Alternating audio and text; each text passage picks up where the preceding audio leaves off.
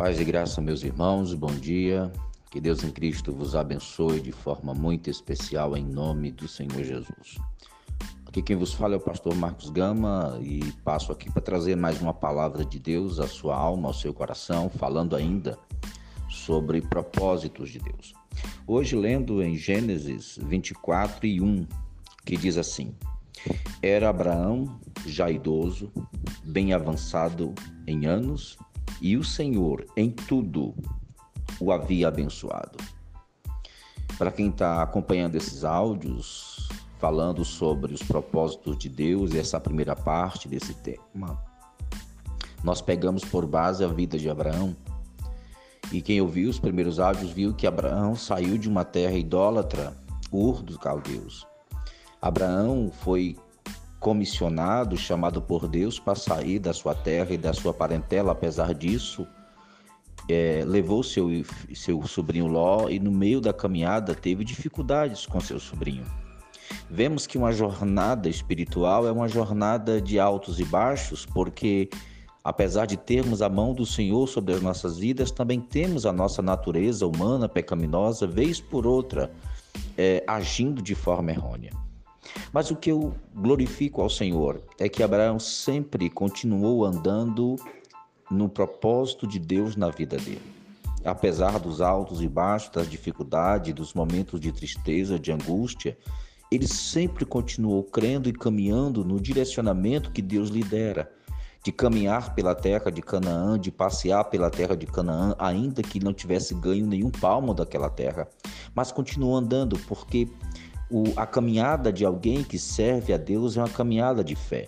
É por isso que Abraão foi chamado de o pai da fé. É por isso que Abraão foi provado, como nós vimos, é, ouvimos perdão, no áudio de ontem. As provas não são para nos destruir, elas são para nos aprimorar, elas são para nos modelar ao propósito de Deus, para nos alinhar às, à vontade de Deus. Não precisamos correr das provas de Deus.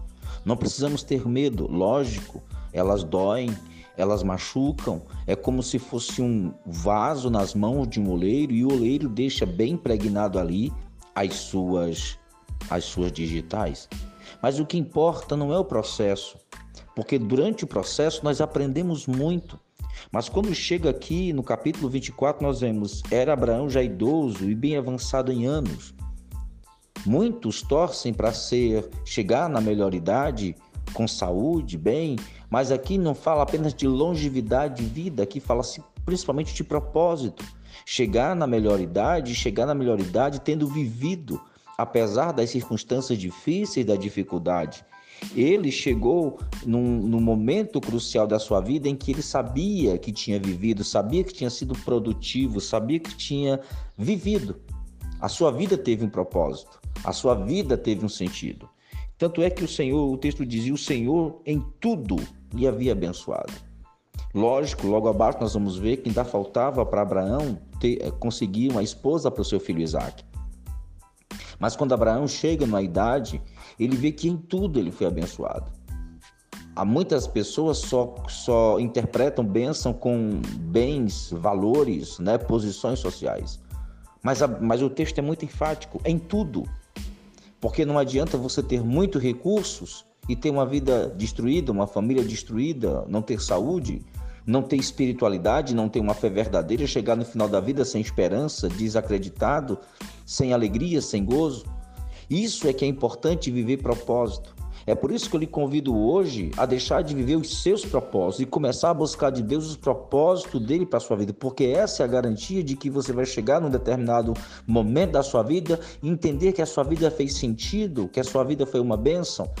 Que talvez você não conseguiu todos os pódios da sua vida, mas os pódios que você conseguiu satisfizeram completamente a sua alma, porque em tudo você vai ver a bênção de Deus. Isso não quer dizer que uma vida abençoada não é uma vida sem dificuldade, não é uma vida sem provas, não é uma vida que Deus não capacite ela. É uma vida onde ver-se a marca de Deus.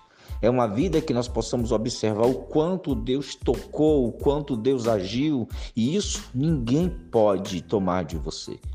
É um dos melhores, é uma das melhores testemunhas, dos melhores tesouros é um dos melhores recursos, é, é uma das melhores heranças que alguém pode deixar para a sua família e para a humanidade.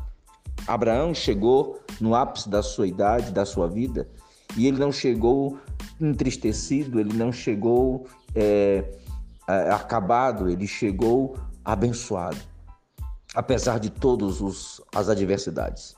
Que o Senhor promova isso na sua vida. Que nós possamos nos desbruçar em Deus e buscar em Deus o seu propósito para as nossas vidas. E quando chegar na nossa melhor idade, veremos quanto a nossa vida é abençoada, apesar das marcas, das lutas, das guerras, das dificuldades. Mas nosso coração está em paz porque fomos produtivos, porque fomos abençoados.